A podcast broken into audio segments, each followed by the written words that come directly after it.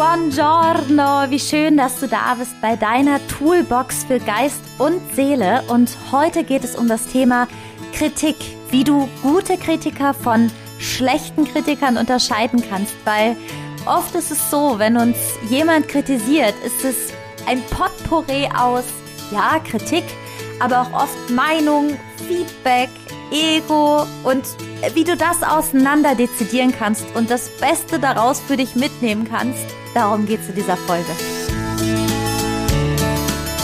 Und Anlass dieser Folge war, dass eine Freundin mir erzählt hat, dass sie sich mit einer Bekannten getroffen hat und nach diesem Treffen mit der Bekannten ganz, ganz verunsichert nach Hause gekommen ist. Diese Bekannte hat, hat sie kritisiert, ihr Kritik gegeben und es hat mich zu dieser Folge gebracht, weil ich habe mich gefragt, okay, krass, sollte man sich so nach Kritik fühlen und wie kann man denn gute Kritiker von schlechten Kritikern unterscheiden? Und kurz zum Wort Kritik. Kritik ist an sich was extrem kraftvolles, weil Kritik kann uns unseren blinden Fleck zeigen. Der blinde Fleck, den kannst du dir so vorstellen wie ein Post-it, den du hast. Du läufst durch die Stadt und hast einen roten Post-it auf dem Rücken und du kannst ihn nicht sehen, aber alle anderen. Also es ist was, was dir unbekannt ist und den anderen bekannt. Und die anderen sind deine Spiegel und sagen dir, hey, du hast am Rücken ein Post-it und du kannst sie dir abnehmen.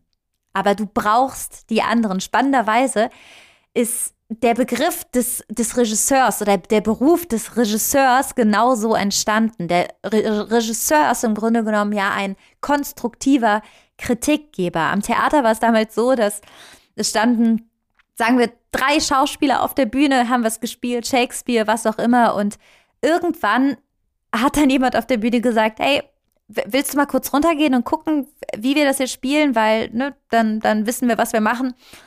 Und dieser jemand, dieser Schauspieler ist runtergegangen und ist einfach nie wieder hochgekommen. Und so ist der Beruf des Regisseurs entstanden. Also es gibt ganze kritikgebende Berufe, wie auch ein Psychologe, ein Coach und oder, oder sogar auch ein, einfach eine gute Freundin, ja. Also Kritik ist extrem kraftvoll. Feedback, Kritik. Was sich aber dann oft unterscheidet oder was sich da reinmischt, sind Meinungen, sind eigene Stellungnahmen oder ist das Ego, die sich im hübschen Deckmantel der Kritik zeigen und manchmal kann man sich da gar nicht mehr so sicher sein, okay, ist es jetzt für mich oder ist es für dich oder für wen ist es jetzt gerade überhaupt, was du gerade sagst? Und dafür ist diese Folge. Es geht darum, dass es zwei, es gibt zwei, du kannst dir vorstellen, wie zwei große, große Eimer und der eine Eimer ist der wohlwollende, äh, selbstlose, konstruktive Kritikeimer. Der steht einmal links. Und daneben steht der Ego-Kritikeimer. Also es sind zwei Eimer. Oft kommt Kritik nicht immer aus dem einen oder aus dem anderen, manchmal aus beiden Eimern. Da zu wissen, aus welchem Eimer kommt es denn gerade, das ist wirklich extrem kraftvoll. Also der eine Eimer, der wohlwollende Eimer, den erkennt man daran, dass man sich nach dieser Kritik oft weit fühlt, oft groß fühlt. Man ist voller Hoffnung. Du weißt, okay, ich kann was verändern. Du weißt, krass, das, ist, das wusste ich noch gar nicht. Mega. Du fühlst dich gut, du fühlst dich hoffnungsvoll, dein Körper wird weit. Oder vielleicht tut es dir auch kurz weh. Du weißt aber, da ist was, was stimmt und da kann ich jetzt dran arbeiten. Also es ist im Wohlwollen. Der andere Eimer fühlt sich ein bisschen anders an. Das ist der Ego-Kritik-Eimer. Und da liegen drei verschiedene Ego-Kritik-Typen drin. Die erste Ego-Kritik, die in diesem Eimer drin ist, ist die Selbstrechtfertigung. Vielleicht kennst du das auch. Du hast eine Idee, du wirst Vegetarier, erzählst es deinen Eltern, freust dich, yes, ich werde jetzt vegetarisch, ich sortiere alles aus, ich äh, beschäftige mich damit. Und du bekommst dann die Antwort, ist auch ganz spannend, ich würde das ja nicht machen ich würde das nicht machen, weil dann kannst du ja bei den Gartenpartys gar nicht mehr die, die Spieße mitessen. Oder das ist, ich würde das nicht machen wegen den ganzen äh, B-Vitaminen. Du bekommst eine Antwort und ist ganz ulkig. Du gibst einen Fakt raus, ich werde Vegetarier, und bekommst ein Statement zu der anderen Person selber als Antwort, warum sie es eben nicht machen würde. Du bekommst eine Selbstrechtfertigung, das ist ganz ulkig. Hör mal genau hin, wenn du mit Menschen sprichst, wie oft Selbstrechtfertigungen kommen. Und das Spannende ist, der Mensch, der dann sagt, nee, ich würde ja auf keinen Fall Vegetarier werden, der versucht, sein System zu bewahren. Du kannst es dir so vorstellen, du kommst jetzt mit deinem neuen vegetarischen System, sagst, die Welt geht so, so ist es möglich, und der andere versucht aber sein System zu bewahren und kann vielleicht, wenn er unbewusst ist oder, oder gerade einfach nicht drüber nachdenkt, muss er dein System dekonstruieren. Das heißt, er sagt dir vielleicht, ähm, ja, ist es denn so, ist es denn so gesund? Oft auch, auch oft ein Indiz, der Deckmantel der Fürsorge, ja, für die Selbstrechtfertigung. Ist das so gesund? Bist du da sicher? Also da ganz genau hinzuhören. Für wen ist es? Der zweite Eimer, der Ego-Eimer, den erkennst du auch daran, dass es ganz oft auch in den Antworten ist, der andere redet um über sich, ist es, das ist, kann man wirklich sehr leicht auch auseinander dezidieren, ja, also im, in der Selbstrechtfertigung. Und hör, hör dahin. Hör hin, ob, ja, ob die Antwort jetzt eine ne Information für dich hat oder einen Zuspruch oder ob es da um eine Systembewahrung und Selbstrechtfertigung des anderen geht. Der nächste Punkt, warum Menschen kritisieren, kritisieren können, ist Angst. Du fährst oder du willst eine riesengroße Reise machen und deine Freundin sagt aber, ah, oh, das ist voll gefährlich oder bist du sicher oder verunsichert dich. Und es muss nicht immer böser Willen sein oder, oder es muss nicht immer was, was Negatives sein. Es kann auch einfach nur Angst sein. Vielleicht hat die Person Angst, dass, dass du dich veränderst nach dieser Reise, dass eure Bindung sich verändert. Oft ist es Angst, weil Veränderung macht vielen Menschen Angst weil sie es nicht kennen. Das ist wie so ein schwarzer Raum. Und was ist in dem schwarzen Raum drin? Und den, in dem Moment sehen diese Menschen gar nicht die ganzen Chancen, weil vielleicht ist dieser schwarze Raum nicht schwarz, sondern Gold mit ganz vielen äh, Kakadus und, und, und äh, Kängurus und schön, schön bunten Papageien und überall leckeren Snacks. Who knows? Die, die sehen es gar nicht. Die sind in der Angst, was da ist und, und sehen gar nicht die Chance im Neuen und haben, haben Angst und verunsichern dich. Und wenn du merkst, dass der andere gerade kritisiert aus Angst, dann versuch mit, mit Liebe und Wohlwollen zu reagieren, weil oft wissen Personen gar nicht, dass sie gerade aus Angst kritisieren. Da ist irgendwas und dann, dann wird es so nach außen verlagert und dass du die Person mitnimmst und sagst, ey, ich mache jetzt die Reise und es wird cool, du kommst mich besuchen, wir machen tolle Dinge und den anderen mitnimmst, die Angst nimmst und die mit auf die Reise nimmst. Jetzt habe ich dreimal nimmst gesagt. Ja, und vielleicht noch mal fragst, okay, okay, kannst du mir das erklären, warum ich Angst vor dieser Reise haben soll, wie das ist, weil oft auch die, die Frage danach, warum du etwas nicht tun solltest, warum dir jemand den Rat gibt, dir auch nochmal ganz neue Perspektiven öffnen kann. Einmal für die Sache an sich, einmal über den anderen und über eure Bindung. Und meistens im Gespräch, und das ist, das ist, die Kraft des Wortes und der Kommunikation, da können Sachen bei rauskommen, die euch noch viel mehr binden und die du gar nicht gewusst hättest. Also frag nach und nimm die Angst. Und Number, Number Three, Nummer drei ist ein, ich habe es mir aufgeschrieben, ein sehr äh, ungesunder, toxischer Kritiker. Und das ist die Selbstwerterhöhung. Es gibt Menschen, die kritisieren, um ihren Selbstwert zu erhöhen. So hässlich das ist, das gibt es. Beispiel, du bist in einer Partnerschaft und dein Partner kritisiert dich, du hast die Butter falsch geschnitten, du hast, weiß ich nicht, den Müll nicht rausgebracht, du hast, du hast, du hast, du, du, du. Sehr oft auch mit du. Und du, es gibt ein ganz tolles Kommunikationsmodell von Virginia Saat, der das ist ganz toll erklärt.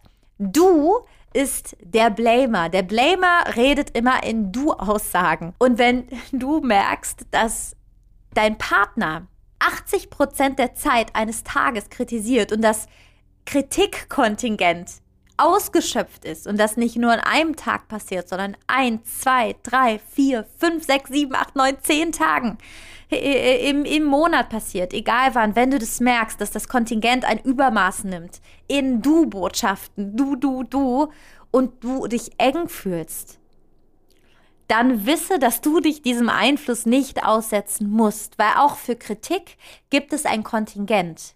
Und die Frage ist immer, warum bringt jemand so viel Energie auf, zu kritisieren? Wir alle haben ein Energieglas am Tag. Wir alle haben ein Glas, das ist voller Energie. Kannst du dir vorstellen, wie so ein Wasserglas und das ist alles Energie. Und diese Energie verbrauchen wir am Tag, also am Ende des Tages ist das Glas wahrscheinlich dann leer und wir gehen schlafen, außer du bist super energetisch und kannst noch, noch ganz lange Energie haben. Aber in der Regel ist das Glas leer. Und die Frage ist, wofür wenden wir die Energie auf? Ja? Du wendest die Energie auf, um zu kochen, äh, Hausputz zu machen, zu arbeiten, deine Freundin anzurufen, deinen Partner anzurufen, die Diskussion zu führen du wendest deine Energie auf. Und unsere Energie ist so eine wichtige Währung, weil wir haben nur unsere Energie und unsere Zeit. Und diese Person wendet ihre Energie auf, und das ist nämlich extrem zehrend, dich zu kritisieren, hat aber im Rückschluss etwas davon, weil sie gibt Energie ab, erntet aber gleichzeitig Energie in Form der Selbstwerterhöhung. Das heißt, wenn du beobachtest, dass jemand so viel Energie aus dem Energieglas reinsteckt, dich zu kritisieren, muss es einen Mehrwert für die Person haben. Und dieser Mehrwert ist entweder dich zu dekonstruieren und dich traurig zu sehen oder sich selber zu erhöhen. Vielleicht ist es sogar unbewusst. Who knows? Für dich ist aber wichtig, beobachte das, guck dir das an. Wie hoch ist das Kontingent in deiner Freundschaft, Partnerschaft, bei deinen Eltern, wo auch immer? Ist es ausgeschöpft? Und wofür, wie viel Energie wendet jemand auf, dich zu kritisieren? Und hinterfrage deine Kritiker. Denn es ist Zeit, dass du nicht immer an dir selbst zweifelst, sondern dass du an denen zweifelst, die dich zweifeln lassen. Also wenn so ein, ein, ein Selbstwerterhöhungskritik Mensch oder, oder wenn sowas gerade passiert, ja, dann hinterfrage deinen Kritiker. Weil wenn es so ist, dass du dich nach dem 8., 9., 10. Treffen mit einer Person eng fühlst, dann ist es ein Zeichen. Dein Körper spricht mit dir, dein Körper sagt dir, ey, hier läuft was nicht in Ordnung. Wenn du dich weit fühlst, ist alles gut. Aber wenn du dich eng fühlst, wenn irgendwas nicht stimmt, dann hör darauf und hinterfrage deine Kritiker. Die Frage, wie gehe ich denn jetzt mit Kritik um? Wie soll ich, wie soll ich mit Kritik umgehen, wenn ich jetzt Kritik bekomme? Und von wem soll ich sie überhaupt verwerten? Von wem nehme ich sie an, von wem nicht? Und äh, du kannst es dir so vorstellen. Du bist in der Schweiz, du sitzt an einem Fluss, an einem schönen Fluss, es ist Sonne, und auf einmal schwimmt, so kannst du es dir vorstellen, an diesem Fluss ein Schuh vorbei. Frage ist jetzt, gehst du oder nimmst du den Stock, ziehst du dein Oberteil aus deiner Hose, gehst in den Fluss und holst diesen Schuh raus? Kannst du dir mal die Frage stellen. Weil so ist es, wenn du auf jede Kritik eingehst. Wenn du auf jeden Menschen, der dich kritisierst, kritisiert, sei es die Frau in der Kasse oder die, die Sprechstundenhilfe, die während du deine Krankenkassenkarte abgibst, sagst, ah ja, es ist ja wieder, ist ja schon wieder abgelaufen, oder? Ne? Musst du jetzt da in den Fluss steigen und den Schuh rausholen? Viel cooler wäre es doch, wenn du einfach ein, zweimal durchatmest, vielleicht dir aus deinem Coffee to go einen Schluck nimmst und sagst, ich lasse den Schuh einfach schwimmen, weil irgendwann wirst du ihn nicht mehr sehen. Das heißt, entscheide, ob du auf die Kritik eingehst oder nicht. Es gibt so ein tolles Zitat von Viktor Frankl. Das ist ein Psychiater, den ich so sehr liebe, aus der im Zweiten Weltkrieg war und wirklich unfassbare Bücher geschrieben hat. Und er hat ein Zitat und es heißt, zwischen Reiz und Reaktion gibt es einen Raum. Und in diesem Raum liegt unsere größte Freiheit und unsere Wahl zu entscheiden. Also wenn dich jemand kritisiert und dir was sagt, gibt es einen Raum, in dem du entscheiden kannst. Du kannst dich entscheiden, wie du reagierst. Du kannst dich entscheiden, ob du dich diesem Einfluss aussetzt. Du kannst dich entscheiden, was du mit der Kritik machst. Du kannst dich entscheiden, ob du sie in den einen Eimer oder den anderen Eimer tust und wie du sie verwertest. Und du kannst dich entscheiden, ob du diesen Stinkstiefel einfach im Fluss weiterschwimmen lässt. Und darum geht's. Es geht um die Wahl. Es geht darum, dass du, du, du bist der Entscheider. It's you. Es ist, bist nur du. Du kannst entscheiden. Du kannst wählen. Wenn da jetzt aber ein Schuh drin ist, der, sagen wir mal, einen goldenen Schnürsenkel hat.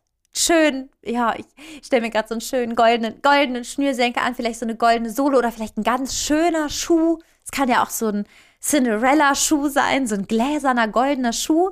Und du siehst den Schuh. Und du entscheidest dich, den nimmst du heraus, den Schuh. Das heißt, du ziehst dir deine Sachen aus, mit deiner Unterhose, gehst du, steigst vielleicht in den Fluss, so holst dir den Stock, holst diesen, holst diesen, diesen Schuh raus, diesen wunderschönen Schuh. Und vielleicht ist dieser Schuh, der schöne Schuh, der das Sinnbild für Kritik ist, vielleicht auch eine Kritik, die wehtut, die dir ein bisschen piekt. Nicht wehtut wie die, wie die Selbstwerterhöhung, also nicht wie, wie die Kritik eines anderen, die dich dekonstruiert, so meine ich das nicht, sondern die piekt. Dann ist es eine, ein, ein Schuh, der extrem viel Mehrwert für dich hat, extrem viel Gold, der extrem schön ist, weil in jeder Kritik steckt Potenzial zu unserem eigenen Wachstum. Beispiel. Dich kritisiert jemand, dass du extrem unordentlich bist. Wenn du aber denkst, dass du ordentlich bist, wirst du dich noch nicht mehr gemeint fühlen. Du wirst dich umdrehen und sagen, hä, meinst du mich? Ich? Hä? Es geht an dir vorbei, es fliegt an deinem Ohr vorbei, der Schuh läuft weiter im Fluss. Wenn du aber selber eine Frage über dich hast oder selber im Wagen darüber bist, ob du unordentlich bist, wird es pieken. Und dieses Pieken, das kannst du wirklich nehmen wie den goldenen Schuh in deiner Hand, denn es ist ein Indiz für dich, dass es etwas ist, woran du arbeiten solltest, dass es etwas ist, wie du vielleicht früher warst, dass es etwas ist, wie du vielleicht auf keinen Fall sein möchtest, aber es ist etwas, was dich triggert. Und alles, was dich trifft, betrifft dich. Ich finde, es ist so ein heilvoller Spruch, denn, denn er ist extrem, es ist, er ist wie wegweisend. Und du kannst es dir so vorstellen, wenn, wenn du eine Frage über dich hast oder unsicher bist, dann sind Menschen um dich wie, kannst du dir vorstellen, wie wenn du auf der Kirmes, da gab es doch diese Spiegelkabinette, wo man reingeht und da sind so ganz viele Spiegel. Und du gehst da rein und du stehst da und von allen Seiten siehst du dich und manchmal denkt man, oh, bitte nicht, bitte von dem Winkel, bitte nicht, ja. Und du siehst es doch. Das heißt, du siehst deine blinden Flecken. Und vielleicht ist dieser Spiegel so heilvoll für dich, weil du was verändern kannst. Das ist ganz ulkig. Ich habe damals, weiß ich noch, bei Castings äh, habe ich nach meiner Schauspielausbildung war ich immer sehr unsicher. Und es ist unfassbar, weil ich war bei Castings und Menschen riechen, wirklich wie Hunde Blut riechen, riechen die geringste Spur, den 1%, das kleinste Quäntchen deiner Unsicherheit. Und im Casting war das so. Damals am Anfang habe ich das richtig gespürt. Egal, ich, ich dachte, ja, ich gehe da jetzt rein und die merken es nicht. Menschen riechen das. Und das Spannende ist, diese Castings haben oft Menschen bekommen, also Schauspieler bekommen, die sich nicht gefragt haben, ob sie gute Schauspieler sind, ob sie dafür geeignet sind. Die haben sich nur gefragt, ey, wie bekomme ich die Rolle? Und das Spannende ist, dass die Filmproduktionen meistens immer die Schauspieler besetzen, die nicht jetzt die talentiertesten unbedingt ist, natürlich Talent sowieso gehört dazu, sondern die, die die Produktion tragen können, die, die keine Frage über sich haben. Und vielleicht kennst du das auch. Solange du ein Fragezeichen hast, eine Frage über dich in einem Bereich, eine Unsicherheit, etwas, wo du dir nicht klar bist, wird das Spiegelkabinett, zack, wird dir das zurückgespiegelt. Und es ist aber extrem gut, weil damit kannst du, das kannst du dir anschauen, das kannst du dir aufschreiben und du kannst daran arbeiten. Also, goldene Schuhe im Fluss, rausfischen, gucken, was ist da für mich drin und damit losgehen. Ja, jetzt ist natürlich die Frage, okay, jetzt habe ich nicht, aber trotzdem Thema was ich gerne ansprechen will. Wie kritisiere ich denn jetzt gut? Wie kann ich gut, bewusst, wohlwollend im, im Eim, äh, Eimer gut, ähm, konstruktiv, wachstumsorientiert äh, kritisieren? Und dafür vier Tools. Tool Nummer eins, frag, ob du Kritik geben darfst. Du, kann ich kurz was anmerken? Mir ist was aufgefallen. Darf ich Feedback geben? Möchtest du Kritik? Frag erstmal. Weil wenn du das nicht machst, ist es ulkige, was passiert. Unser Gehirn geht direkt in den Kampfmodus. Wir sind sofort im, äh, okay, krass, äh.